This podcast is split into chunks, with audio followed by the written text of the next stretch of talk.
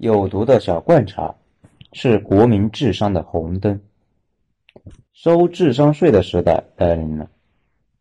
四克一罐，二十罐一盒，金盒一罐四十八元，一盒一千元，银盒五百元，这就是小罐茶。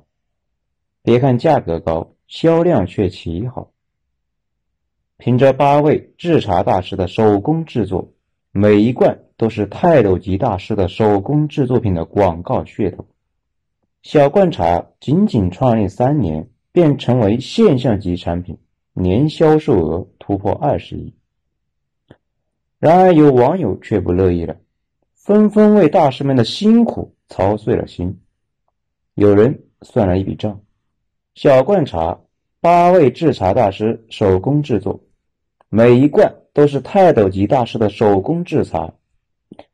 小罐茶二零一八年的销售额突破二十亿，一个大师一年炒了二点五亿的茶，价格是全国统一价，一盒五百元八十克，平均每克六点二五元，换算出每个人炒出八万斤。假设年终无休，平均下来，一个大师每天炒出二百二十斤净茶。一般四斤鲜茶叶可以炒出一斤毛茶，一斤毛茶经过挑梗除片筛末，可得零点六斤净茶。每位大师一天要炒一千四百六十六斤鲜茶叶，一般的手工炒茶大师一天炒三十斤左右的鲜茶叶，顶级的茶娘一天能炒四十斤，而一个大师一天竟然要炒一千四百六十六斤鲜茶叶。简直比老牛都能干。更厉害的是，大师们除了每天兢兢业业炒茶业务之外，闲鱼还兼任各大公司的董事长。八位大师中，一个是云南海湾茶叶创始人、董事长兼大股东；一个是西湖龙井的董事长兼大股东；一个是黄山光明茶叶董事长，持股百分之百。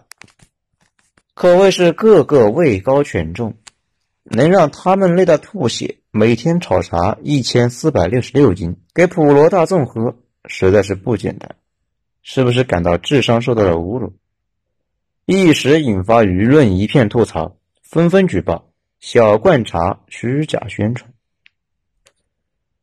虽然小罐茶最新声明表示，大师做并不是大师做。但依旧挡不住舆论如潮般的质疑声：“大师是谁评的？”更重要的是，味道不咋地，价格却贵得离谱。小罐茶几乎秒杀所有茶叶，昂贵昂贵的价格直逼茅台酒。然而，不管网友们如何质疑，小罐茶还是成功的将一个普通茶叶。卖出了一万二千五百元每千克的天价，究其原因，就在于他的背后掌门人杜国营。提起杜国营，很多人不知道，但他做的产品你一定听说过，甚至还可能用过。他曾五度创业，用神一般的营销能力抓住了整整一代人。贝贝佳，一九九八年。一款名为贝贝佳的儿童脊背柱矫正器，在中国一炮而红。为了防止孩子驼背，家长们纷纷给孩子买起了贝贝佳。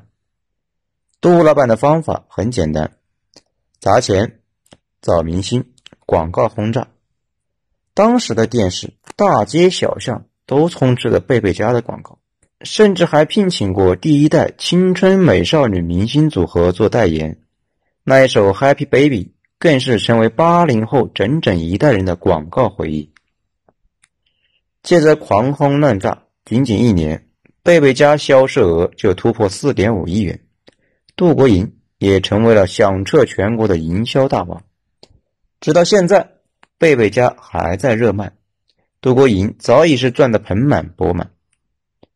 然而，年纪轻轻的杜国营在赚到钱之后，开始暴露了本性。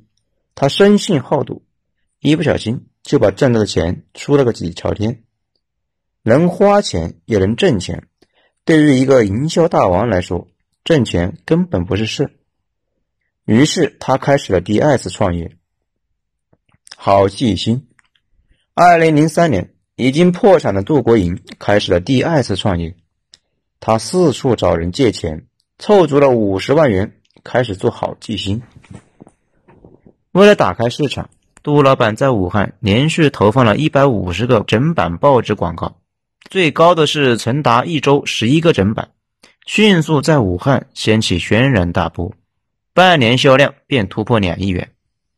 之后更是聘请当红明星大山和李敏镐代言，轰动一时。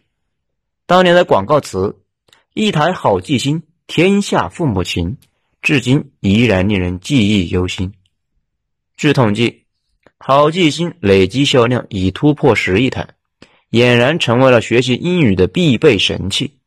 然而，杜老板却声称，做贝贝家时，自己百分之八十的精力用在了营销；做好记星时，百分之八十的时间在做产品。营销占的精力最多不超过百分之二十，不得不让人佩服。杜老板只用了百分之二十的功力。就打遍天下无敌手，让好记星名震天下，稳坐学习机第一把交椅，真是一个能打的都没有。一人一本，尝到甜头的杜国营，终于发现了自己惊人的实力。二零零七年，开始了第三次创业，他收购了名人堂电脑，取名一人一本，号称中国的 iPad，并邀请最当红的冯小刚、葛优。做代言，在央视和多家电视台深夜时段常年累积的广告轰炸，没错，又是熟悉的配方，又是熟悉的味道，很快便一炮打响。虽然一个四千元的价格非常高昂，但依旧挡不住消费者疯狂的热情。截止到二零零九年，一人一本销售额突破十六亿元，最后。被清华同方十四亿元收购，杜老板净赚高达七个亿。完毕，杜老板还不忘说一句：“企业持续的生命力靠产品。”言外之意呢，就是我可是认真做产品的人哦，你们怎么可以不相信我呢？这一次老夫连百分之二十的功力都没用，实在是你们太不经打。八八四八，从贝贝家到好记星，再到一人一本。杜老板虽然早已挣得盆满钵满，但也饱受诟病。有人指责杜国营一直在骗小学生的钱，或许感觉很没意思。杜老板终于转移了目光，开始盯上了土豪们。二零一五年，央视的多个频道被一款神奇的手机霸屏了。这款手机价格最低需要九千九百九十八元，其他尊享版。巅峰版、牛皮系列、西皮系列、鳄鱼皮系列和故宫降龙版等高端系列，至少需要两到三万元。这就是杜国营的第四次创业的项目——八八四八钛金手机。虽然在很多人眼里，这款手机要性能没性能，要配置没配置，但销量却出奇的好。二零一七年八月。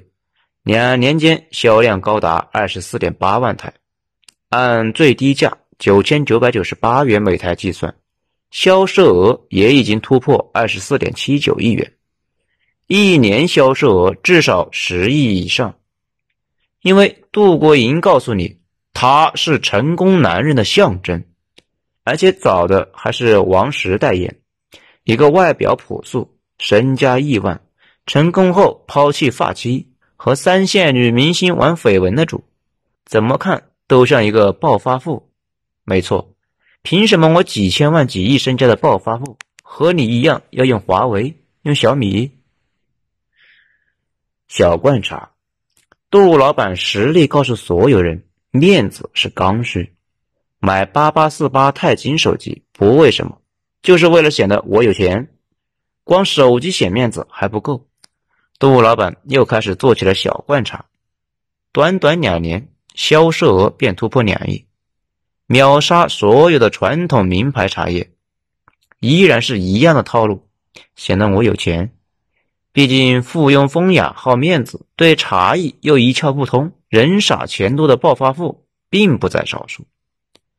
尤其是改革开放四十年，中国产生了大量的暴富阶层，这些人不乏煤老板、包工头、养殖大户、乡镇企业家等等。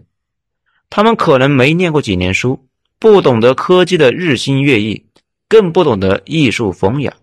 但他们有钱，需要面子。杜国营可谓牢牢抓住了他们的面子心理。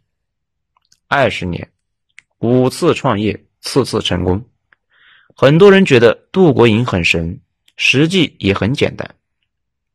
从贝贝家到好记星，到一人一本，到八八四八钛金手机，再到小罐茶，二十年间五次创业。杜国营无不遵循了一个简单的模式：一、普通产品；二、代工厂生产；三、广告轰炸。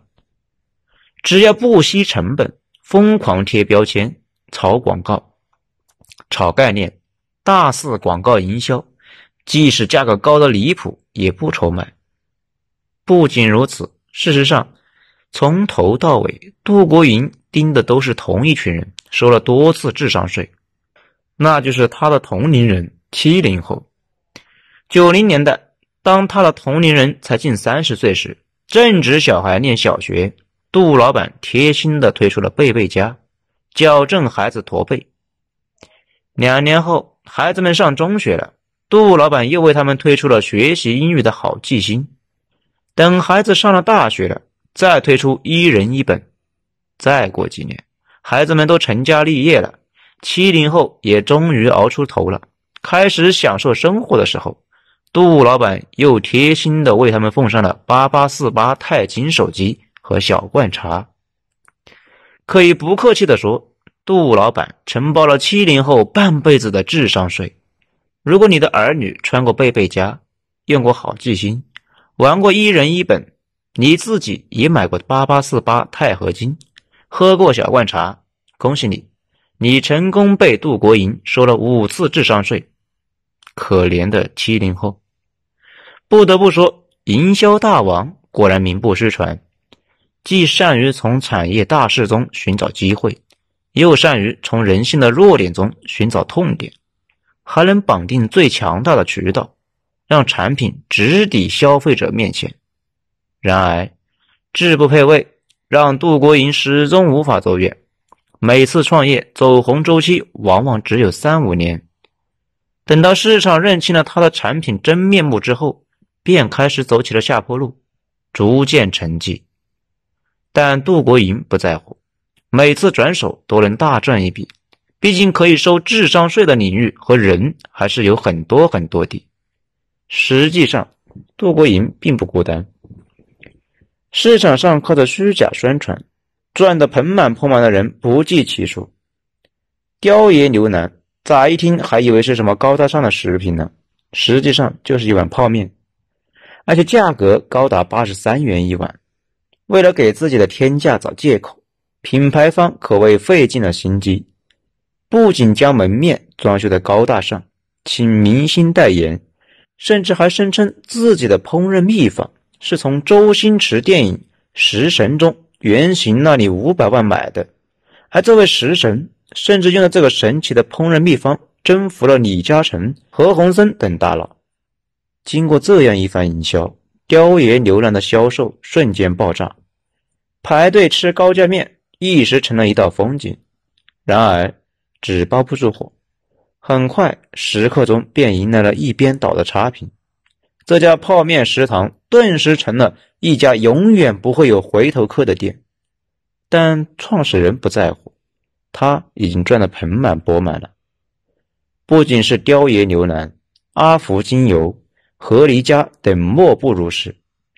这群狡猾的商人精通营销，深信中国人口众多，不缺傻子，监管对虚假广告容忍度高，惩罚轻。